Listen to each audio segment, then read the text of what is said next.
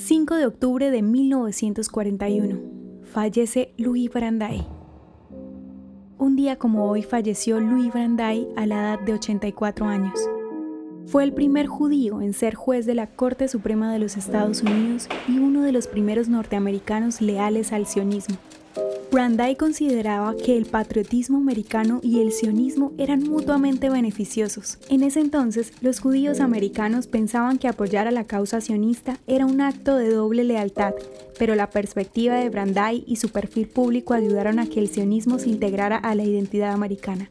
En un discurso de 1915 en la conferencia del Consejo del Este de Rabinos Reformados, Brandeis dijo, La lealtad a Estados Unidos requiere que cada judío americano se vuelva sionista.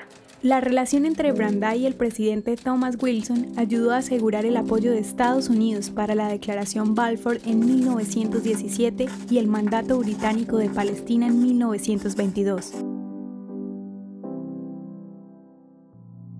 ¿Te gustaría recibir estos audios en tu WhatsApp?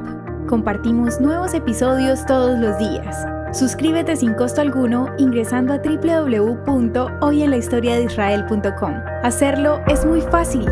También puedes encontrarnos como arroba hoy en la historia de Israel en Instagram, Facebook, Spotify y otras plataformas digitales. Comparte este audio para que otros conozcan más acerca de Israel. Este proyecto es realizado por Philos Project. El contenido original de Hoy en la historia de Israel fue provisto por el Centro para la Educación sobre Israel.